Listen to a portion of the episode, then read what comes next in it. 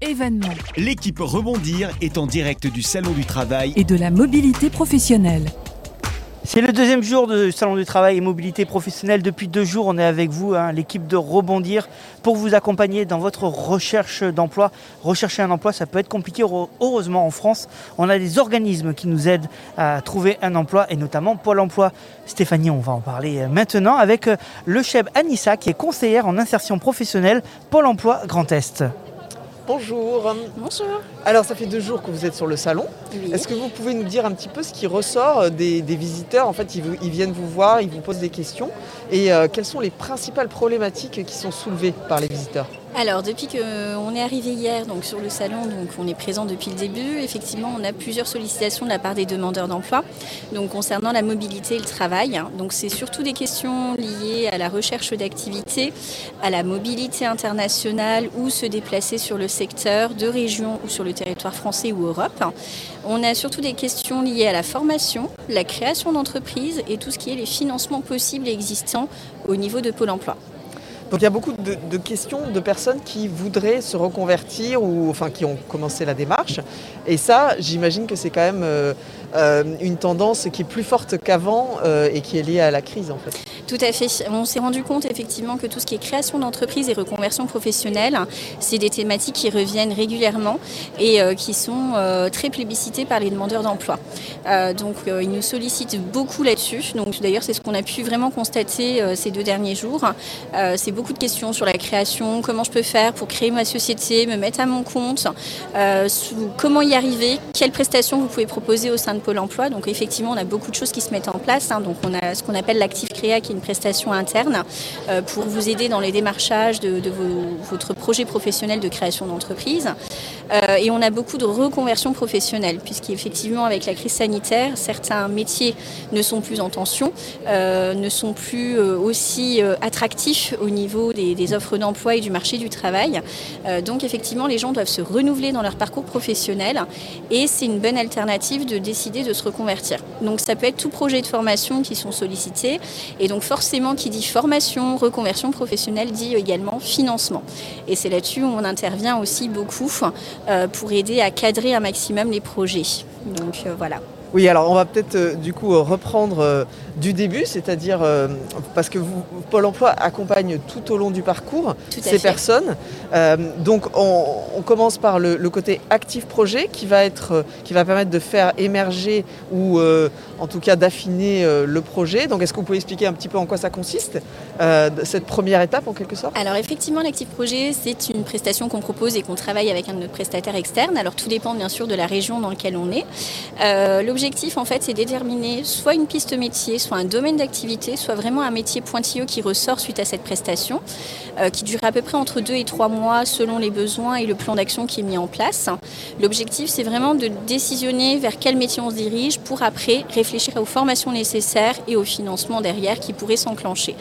Euh, donc c'est une première chose, une première étape en tout cas dans le cadre du projet, à discuter avec son conseiller référent bien sûr, en prenant rendez-vous directement euh, via le site pôle ou via le 3949 pour une demande de rendez-vous. Suite à ça, une fois que le projet est bien déterminé, on peut proposer une immersion en entreprise, euh, ce qu'on appelle d'un terme barbare chez nous la PMSMP, donc période de mise en situation en milieu professionnel qui vous permet de découvrir le métier, de se rendre compte des aléas, des avantages, des inconvénients euh, du métier et de valoriser son image aussi par rapport au métier qu'on peut avoir. Donc ces deux choses vous permettent déjà de bien travailler le projet et de bien le cadrer pour derrière pouvoir vous diriger vers une formation adaptée au métier que vous visez. Et juste, je vous interromps, cette immersion peut durer combien de temps à peu près? Ça Alors en général, on propose entre 3-4 jours minimum. Ça peut aller jusqu'à 15 jours, voire une dérogation exceptionnelle jusqu'à un mois selon le métier euh, sur lequel on souhaite se positionner et observer.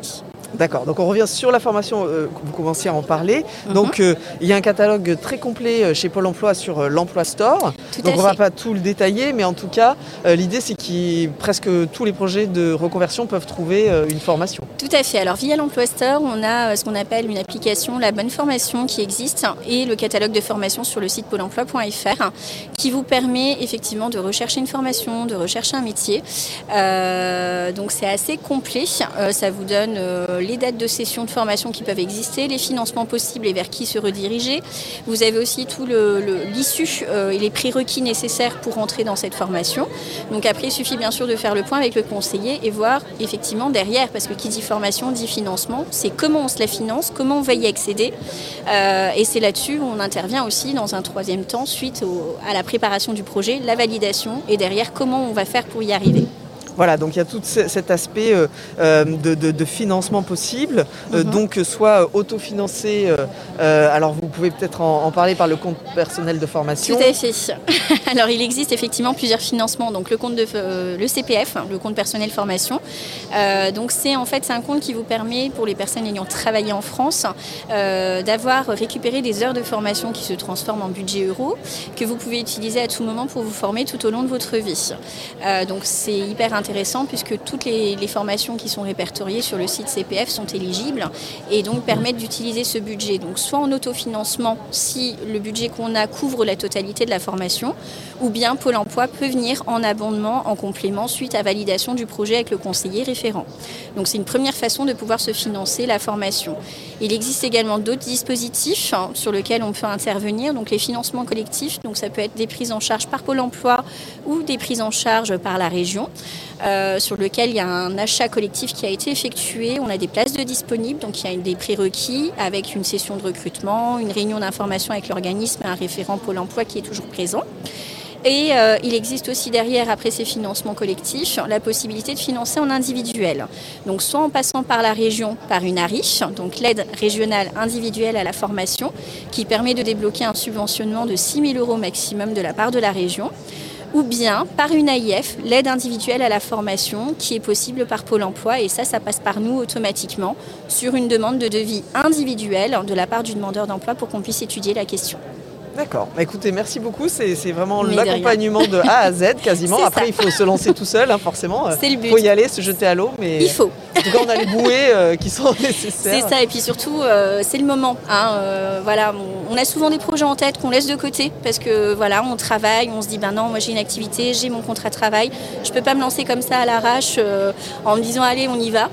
donc c'est pour certains le fait d'avoir perdu leur emploi ou d'avoir été licencié ou autre permet de rebondir et de se relancer et puis d'aller dans des projets sur lesquels ils n'auraient peut-être pas songé auparavant. Euh, ou qu'ils avaient mis euh, dans un tiroir. Ou mis de euh, côté, voilà. Ils avaient la petite idée, mais n'étaient pas encore prêts à passer le cap. Donc voilà. Donc c'est le moment de rebondir. Et il faut rester optimiste. Merci beaucoup, le chef Anissa. Vous êtes conseillère en insertion professionnelle à Pôle emploi Grand Est. Merci d'être venu. Merci à vous. Dans quelques minutes, à 15h30 tout pile, on fait un détour vers la mer, enfin vers la Normandie, vers quand Quand la mer précisément? Allez, restez avec nous. Événement. L'équipe Rebondir est en direct du Salon du Travail et de la mobilité professionnelle.